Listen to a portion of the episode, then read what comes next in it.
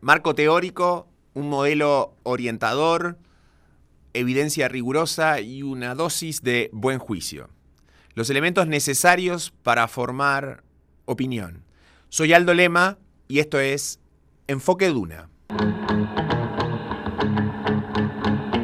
Se ha sostenido que Chile está condenado a ser un país de ingreso medio, la famosa trampa del ingreso medio de la cual tanto se ha hablado. Que su modelo económico, eh, basado en recursos naturales, sobre todo en el cobre, está agotado. Que la falta de diversificación y, sofisticación eh, de las exportaciones es justamente eh, su condena. ¿Cuánto de mito, cuánto de realidad hay en todo esto?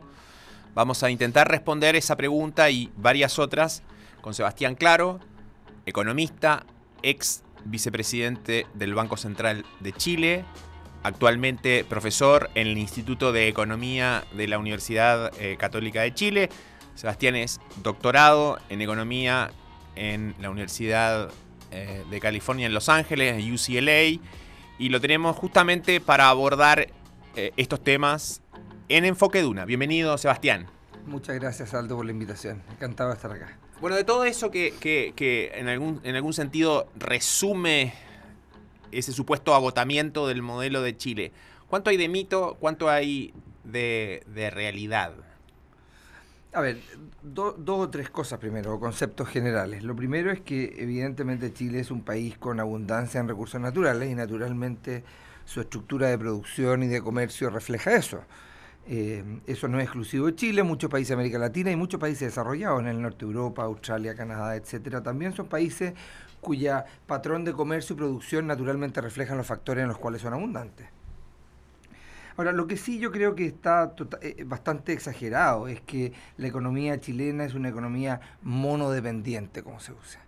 Eh, y que baila al ritmo del cobre, que solo dedica a producir y exportar cobre, eh, cuando uno mira los datos se encuentra con bastante más sorpresa y creo que esa sorpresa, en la medida que uno las comparte, abren los ojos al resto de la población respecto de que hay mucha exageración en eso. Veamos dos o tres eh, datos que quizás pueden servir para anclar la discusión.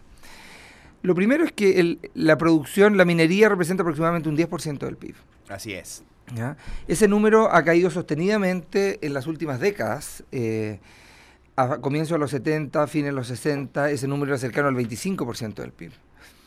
De hecho, un número que, es muy significativo y que se conoce poco, pero que está ahí sobre la mesa, que en los últimos 20 años, básicamente, o sea, del año 2000 a la fecha, la economía chilena ha crecido 3,8% por año, promedio, eh, y la minería ha crecido solo 0,7% promedio por año, lo que efectivamente refleja que en los últimos 18 años eh, la producción de minería ha estado virtualmente estancada, eh, con todas las dificultades de producción y temas medioambientales que, eso refleja. Eh, y la economía chilena ha sido capaz de crecer a una tasa algo menor que el 4% de manera sostenida con su ciclo económico. Incluso si uno pone la perspectiva de 50 años a la que hacías referencia, no solo en términos de la participación de la, de la minería, sino, por ejemplo, del cobre en las exportaciones.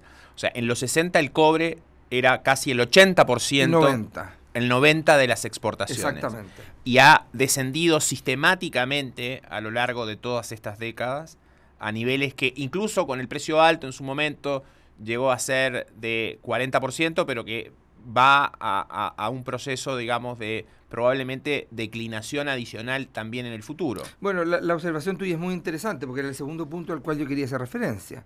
Las exportaciones eh, de cobre en Chile representaban sobre el 90% de las exportaciones. Ese número comenzó a caer sistemáticamente a partir de los 70, eh, llegando a cerca de un 40% el año 2003 aproximadamente. Ahora, después vino el boom de precio del cobre, que obviamente como estas exportaciones se miden en dólares, bueno, si aumentó el precio del cobre en dólares, su participación naturalmente aumentó, pero insisto, en un periodo donde la producción de minería no aumentó significativamente, sino que más bien se mantuvo estancada. Eh, y eso hizo que la participación del cobre volviera a subir y alcanzara niveles cercanos al 55%, eh, con una disminución nuevamente en, en, la punta. Ahora, lo que sí también es cierto es que este aumento en participación de cobre en los últimos años en las exportaciones también coincide con una ralentización del crecimiento de las exportaciones, de otras exportaciones. Pero eso también es, es, importante destacar que es un fenómeno bastante global. Los últimos 10 años post-crisis financiera han sido un periodo donde hubo una disminución importante en el crecimiento del comercio mundial. Eh, no solo de, commodities, sino que de otros eh, bienes. Y por lo tanto, eh, hay que sopesar esos dos elementos. Yo anticipo que naturalmente hacia adelante la participación de cobre debiera seguir cayendo. como lo había hecho por en las tres décadas anteriores al año 2005. Y en esas tres décadas anteriores, ¿cuáles fueron esas políticas públicas e instituciones que hicieron que Chile dependiera mucho menos del cobre y que quizás hoy se necesita retomarlas o, poner de nuevo énfasis sobre esas políticas que en el pasado fueron las que eh, llevaron a que Chile dependiera mucho menos del cobre. Yo, creo que las políticas se resumen en una gran frase, que es la apertura comercial que tuvo Chile. Eh, Chile era un país muy proteccionista, tuvo una apertura que significó el desarrollo de una industria agrícola, de una industria eh, agroindustrial, eh, pesquera, forestal, en algunos sectores de la manufactura, que obviamente floreció a la luz de la apertura y la competencia en los mercados, y eso naturalmente hizo que la participación del cobre fuera cayendo. Eh, ahí evidentemente que ha habido un, tremendo progreso. Ahora, eso no significa que no hayan desafíos, pero yo creo que es importante partir la conversación dejando en claro que esta no es una economía que se dedique exclusivamente la producción de cobre, que los sectores no cobre han florecido mucho en términos de producción y exportación, eh, y que muchas veces estos datos agregados hay que limpiarlos para efectivamente visualizar eh, el impacto de la... Eh, de la minería sobre, sobre la economía. Y, me anclo con una, una pregunta que subyace a lo que tú dices, que que la política macroeconómica también ha ido modificándose y ha, y ha permitido aislar la economía del ciclo minero. O sea, podríamos distinguir entonces como dos planos de la política económica o de las políticas públicas en un sentido general.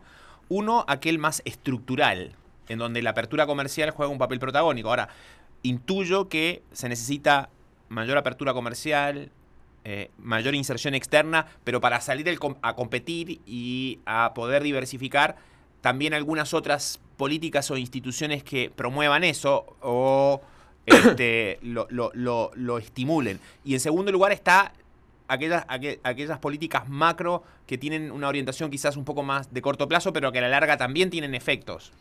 Ah, e, efectivamente, yo, yo, creo que uno podría distinguir este, este, esta, mm, esta discusión en los dos planos que tú mencionas. El primero es, bueno, hay más espacio para apertura y quizás siempre lo hay, pero, pero Chile es una economía bastante abierta. Eh, y por lo tanto, ¿qué se necesita para aumentar más la sofisticación y, y, y, lo que, y, la, y la diversificación? Eh, y acá hay dos dimensiones en la literatura que son importantes de distinguir. Eh, uno es qué hay que hacer para producir otro tipo de bienes lo que mucha gente eh, en general habla como dejar de producir bienes relacionados con los recursos naturales y pasar a, producir otro tipo de bienes. Eso suele hablarse de diversificación más de tipo horizontal. Horizontal, horizontal, exactamente. y ahí la verdad es que los países más ricos, obviamente que tienen canastas exportadoras más sofisticadas, más diversas. La pregunta es qué viene primero, el huevo o la gallina, ¿Qué, es efectivamente cuál es la causa y la consecuencia. ¿Estos países son ricos porque producen estos bienes sofisticados o producen los bienes sofisticados porque son ricos?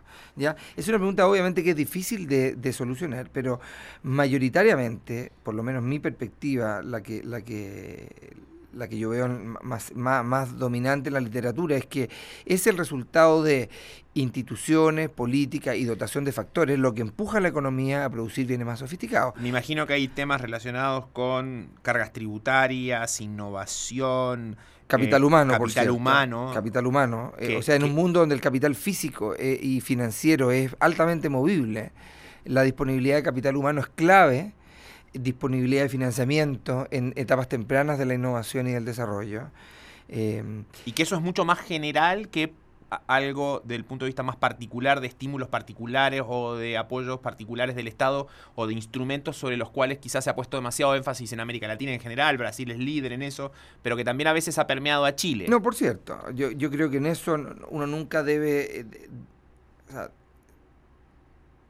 las soluciones de esquina a lo mejor nunca son las óptimas, pero el énfasis en usar instrumentos de promoción tipo Corfo, ¿ya? Es un énfasis que, que, yo creo tiene un, límite muy claro respecto de la capacidad de ampliar la, la, posibilidad de, eh, productiva respecto de estas otras dimensiones, que son las dimensiones más fundamentales, menos, más difíciles de observar, más difíciles de cambiar, etcétera, pero que son las que verdaderamente determinan eh, el ambiente de innovación y la capacidad de producir bienes más sofisticados. Sobre ese tipo de instrumentos y demás, te he leído de, o te he escuchado decir eh, que además no hay claridad sobre que, en materia de evidencia de, que haya un efecto significativo, por ejemplo. A ver, el, punto que yo he planteado en, diversas columnas y foros, etcétera, eh, es decir, si, acá había un debate, y ese debate respecto de eh, cómo ampliar la sofisticación de la economía chilena y la diversificación horizontal. ¿Y cuáles son los instrumentos? Un instrumento que se ha usado mucho cuyo presupuesto ha aumentado muy fuertemente es el presupuesto Corfo, ya en diversos tipos de programas. Yo creo que sería bueno poder evaluar cuánto efectivamente ha sido el aporte de esos programas en los objetivos que se han planteado. Eh, antes de seguir y seguir creciendo eso, eso, esos presupuestos. Y en algunos casos hasta podría en esa evaluación incluirse algo que tenga que ver sobre si Corfo al final también se eh, subió, por decirlo de alguna manera, eh, sobre proyectos que en cualquier caso habrían sido exitosos. Bueno, ahí hay una pregunta muy interesante porque eh, una de las respuestas que uno oye muchas veces es que eh, esos programas han sido muy positivos, tanto así que Corfo no ha tenido pérdidas nunca en esos programas. Entonces la, la, contrapregunta es decir, bueno, quizás entonces se están financiando proyectos que hubiesen tenido financiamiento igual. No ha habido, o sea, si, si efectivamente lo que se quiere es financiar innovación, prueba y error, uno debiera esperar pérdida, debiera esperar falla, eh, no debiera esperar puro éxito. Eh, si lo que observa es puro éxito, entonces bajan dudas respecto de que el, programa estén bien, eh, bien focalizados. Pero yo planteo simplemente la necesidad de, en esa dimensión, que no es la más importante en mi opinión, en todo caso evaluar bien los programas que se hacen para ir generando aprendizaje respecto de qué es lo que vale la pena y qué es lo que no vale la pena. Después de todo son muchos recursos públicos. Estamos en Enfoque Duna conversando con Sebastián Claro, profesor, economista de la Universidad Católica de Chile, sobre estas preguntas relacionadas con la diversificación y sofisticación de exportaciones eh, que Chile requeriría, digamos, para dar un salto adicional en materia de desarrollo y eh, de ingreso per cápita. Hay entonces políticas e instituciones, llamémosle, más estructurales, algunas de las cuales Chile adoptó y que le permitieron ir dependiendo mucho menos del cobre y de otros recursos naturales. Al pasar mencionaste políticas más de corto plazo, más macroeconómicas, y, eh, por, resumirlas de, alguna forma, que han sido también muy relevantes y que nos han aislado, han aislado a Chile de esos shocks propios de los recursos naturales o del cobre y que en algún sentido, intuyo que estás diciendo, tienen, han tenido un impacto positivo en, en, estimular el desarrollo de otros sectores y no, y no tener esta maldición de los recursos naturales que otros países han tenido. bueno, dos temas con eso. Uno es cómo eh, los países muy abundantes en recursos naturales, que están sujetos a cambios en sus condiciones mundiales, en precios principalmente de los recursos naturales, eh, sufren volatilidad macroeconómica normalmente mayor que los países cuya base de producción es mucho más manufacturera. Em, y eso siempre ha generado dificultades en los países, en términos del manejo cambiario, flujos de capital, etcétera, y ciclo económico. Eh, bajo el alero muchas veces de la enfermedad holandesa. La enfermedad holandesa, ¿qué significa para que los oyentes puedan entender? Es muy simple, es la idea de que cuando un país que produce relativamente eh, de manera importante un recurso natural y ese recurso natural sube mucho de precio, entonces esa subida de precio lo que hace es generar un impacto cambiario que termina perjudicando a los otros sectores exportadores que no han tenido ese boom de precio. Eh, y por lo tanto, lo que la economía va a terminar haciendo es generando un boom del sector de recursos naturales, una contracción o disminución en la actividad en el sector exportable no ligado a los recursos naturales y un boom de los servicios, porque después de todo la economía es más rica y produce más servicios. Ahora, ese concepto se denominó enfermedad holandesa a raíz de la experiencia holandesa de hace... Eh, eh, gas natural. Exactamente. Pero lo interesante es que eh, ¿por qué se llama enfermedad? La enfermedad holandesa y no se llama el fenómeno holandés. Y por la idea de que es en los sectores manufactureros donde está potencialmente el crecimiento de la productividad y la economía de escala. Entonces, si yo tengo un sector de recursos naturales que al expandirse muy fuertemente genera una apriete, una contracción en los sectores manufactureros que supuestamente son los que donde más crece la productividad y donde está el futuro de la innovación, etcétera, entonces estos países como que tienen achicado o tienen acogotado o ahorcado aquellos sectores exactamente donde está el futuro. Fácilmente podríamos identificar varios países de emergentes o de América Latina eh, también eh, por ejemplo, productores eh, de petróleo. Pero paralelamente hay otros, como pueden ser Canadá, Australia, Nueva Zelanda, y en algún sentido, por lo que estás diciendo, Chile, que lograron manejar mejor y no caer no, no, no, no, no, no que enfrentar esa enfermedad. A ver, la, presión está. Lo que yo creo que distingue a los países son dos cosas. Uno es desde el punto de vista macroeconómico, cuál es el manejo cambiario de cuentas capitales, de política monetaria, de política fiscal en estos grandes ciclos. ¿Y qué hizo Chile ahí? Bueno, Chile ha aprendido mucho y a lo que ha eh, convergido básicamente a moverse a un eh, mundo donde eh, acepta la apreciación cambiaria con las dificultades que muchas veces significa, eh, porque al, en los periodos donde los países emergentes han tratado, han tratado de competir a la apreciación cambiaria, exactamente para proteger a estos sectores, no... Se exacerba la, se entrada, exacerba de la entrada de capitales. Actúa como un imán. Exactamente. Y llegan más capitales. Y, el ciclo económico es mucho más acentuado. Y, la volatilidad mayor. La volatilidad mayor y ha terminado en situaciones muy complejas desde el punto de vista macroeconómico.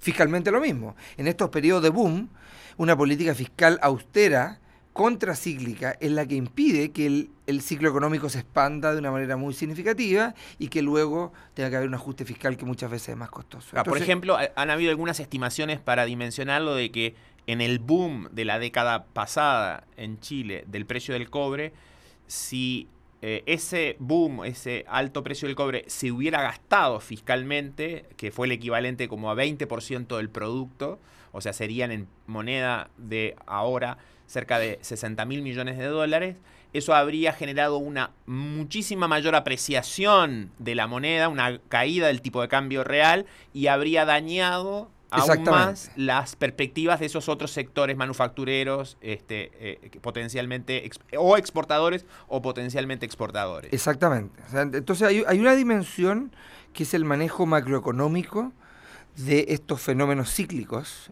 en los cuales hay mucha heterogeneidad entre países y yo creo que el equilibrio al cual ha, ido llegando a Chile en términos de tener una política monetaria creíble, con tipo de cambio flexible, una política fiscal que se adecúa con más o menos dificultad a estos ciclos, ha sido muy funcional, no a evitar el impacto original del aumento en precio de commodity que se va a producir igual, sino que a permitir aminorar el impacto sobre el resto de los sectores. O sea, ¿se ha prevenido en algún sentido la enfermedad o se ha amortiguado por la vía de tener flotación cambiaria, de ahorrar en los tiempos de vacas gordas? Y supongo que también el hecho de que hoy la producción de cobre esté más en manos de extranjeros, que a veces es visto como algo este, que podría ser perjudicial para el país, termina siendo beneficioso en el sentido que también hay una es quedamos aislados en algún sentido. Una especie de natural. De, claro, aislados del efecto que produciría, digamos, el hecho de que eso se gastara cuando se reciben las utilidades este, por parte de esas empresas, también se gastara en Chile. O sea, eso es un fenómeno que por varias vías ha significado aislarse de esos eventos. O por lo menos mitigar de mejor manera. Mitigarlos. Pero, pero yo creo que el segundo punto, el que yo quisiera enfatizar un poco más, Aldo, que es esta idea que subyace a la al, concepto de enfermedad holandesa, que son los sectores manufactureros donde está el crecimiento de la productividad y que los servicios de alguna manera son un sector de la economía relativamente plano, sin mucha ganancia en productividad y por lo tanto lo que generan estos boom son extraer recursos del sector manufacturero donde hay ganancias de productividad y llevarlo al sector servicio donde no pasa nada. Claro. Y yo creo que la realidad ha mostrado que eso no es así ha habido en el mundo, y en Chile es evidente, una tremenda ganancia de productividad en los sectores de servicios. Hay muchos estudios, el BIT tiene un estudio ya de varios años, donde da cuenta de que si uno mide la diferencia de productividad entre los países emergentes, América Latina en particular, y los países desarrollados, la gran brecha está en los sectores de, servicios. el aumento de productividad que puede significar eh, o sea, de espacio para aumentar la productividad en los sectores de servicios es muy importante y por lo tanto yo también cuestiono esta idea matriz de que una economía donde el sector manufacturero tiene una menor relevancia, pero tiene una mayor relevancia en los servicios, es una economía que no tiene futuro de crecimiento.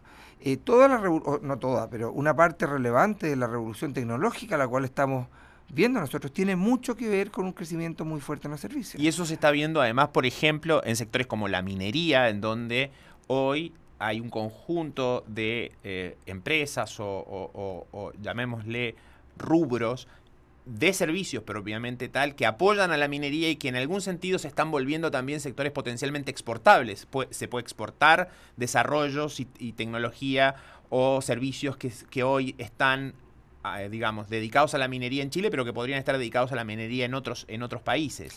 Y eso nos lleva a, a, dos puntos que yo creo son claves, Aldo.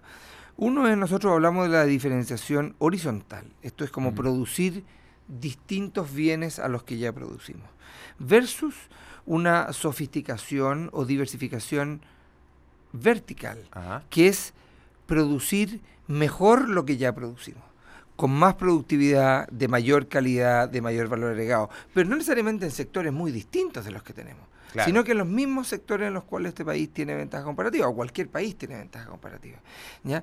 Y allí es bien interesante porque la literatura es bien clara de que parte importante del crecimiento de la productividad entre países no obedece a que empiecen a producir productos muy distintos de los que sus ventajas comparativas sugieren, sino que empresas nuevas de alta productividad que van adquiriendo el conocimiento de punta, son capaces de ir reemplazando empresas viejas que producen muchas veces los mismos bienes, ¿ya? Pero los hacen con mucho valor agregado, lo hacen de mejor calidad, son capaces de venderlo a mayor precio en los mercados internacionales. Y entonces lo que tenemos es que en las tradicionales eh, estadísticas, si tú quieres, no vemos una ampliación demasiado grande en el tipo de productos que se producen, pero sí cuando uno escarba si se da cuenta de que hay una tremenda modificación en la estructura de quién produce esto, cómo se produce y el valor agregado que hay. Y ahí de nuevo vamos a esas políticas o instituciones que en este caso promueven no solo, digamos, esa diversificación horizontal, sino que también la, promueven la eh, diversificación eh, vertical. Y me imagino que ahí, por ejemplo, hay un rol muy importante para la inversión extranjera, o sea, para la inversión de extranjeros en Chile que juegan un papel en dotar de mayor productividad, digamos, en algunos sectores, y al revés también, lo que la exportación de capitales desde Chile, y lo hemos visto en muchos sectores, o sea, en el caso, digamos, este, la forestación, el retail, eh, las áreas de tecnología, incluso con empresas que son líderes, líneas aéreas, etcétera, que también empiezan a digamos, este, ir a ganar escala en la región y en otros, y en otros mercados. ¿Cómo, ¿Qué papel juega ahí la inversión extranjera? Es, que déjame, déjame tratar de separar un poco los temas, por lo menos yo los veo un poco distintos. Uno es, eh, cuando uno mira la discusión de diversificación, es darse cuenta de que acá hay capacidad para producir lo mismo, pero mucho mejor y con valor, valor agregado. Entonces, eh, si tú quieres, no necesariamente es, es que el iPad se produzca acá que es como el sueño de la persona que quiere ver a Chile en el centro de la cadena manufacturera global. Eso no se va a producir acá. ¿Ya? Estamos muy lejos de esa cadena, por diversas razones, partiendo por la geográfica. Eh, pero sí hay un montón de productos y bienes en los mismos sectores transables ligados a recursos naturales que se pueden hacer con mucho valor agregado, con mucho más valor agregado. Distinto es el tema de relacionado con los servicios, porque los servicios no solo potencian este proceso, sino que los servicios y la exportación de servicios y la inversión extranjera en servicios es otra manera de exportar. Claro. Cuando uno ve la literatura, la literatura lo que enfatiza es que cuando una empresa chilena quiere llegar al exterior, tiene dos maneras de hacerlo. O produce acá y exporta, y en las cuentas nacionales y en la balanza de pago eso aparece como una exportación, o agarra sus cosas, su capital y su tecnología y se va a producir al país de, destino, claro. a estar cerca del consumidor. Ahí no aparece ninguna exportación, pero claramente el servicio es básicamente el mismo. Claro. ¿Cuál es la diferencia? La diferencia es que está produciendo en un lugar distinto eh, y en balanza de pago uno entra por el lado de la exportación, otro entra por el lado del pago neto de factores, básicamente.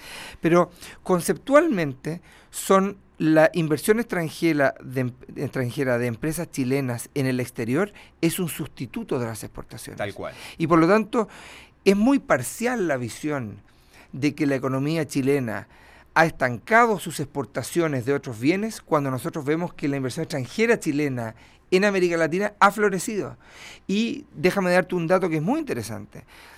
Eh, las estadísticas de la OSD muestran que la inversión de empresas chilenas en el extranjero como porcentaje del PIB chileno es comparable con el de grandes economías desarrolladas, Dinamarca, Alemania, etcétera. Aproximadamente el stock de inversión extranjera es cerca de un 45% del PIB.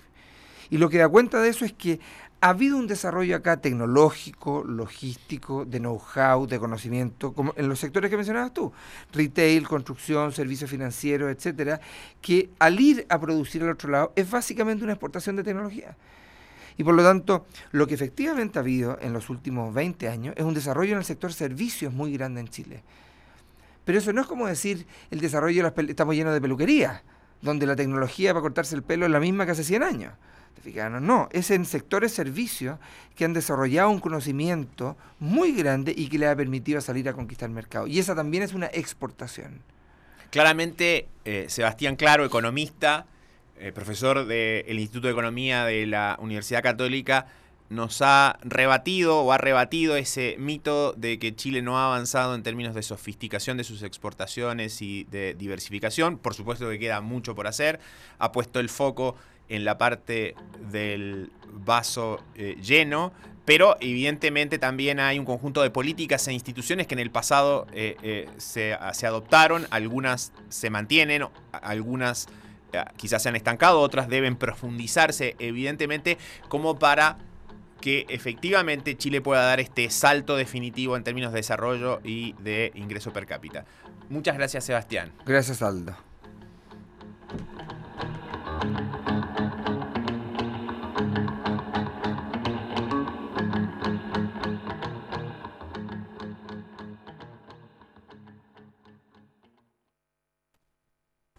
Y es así, y es una oportunidad.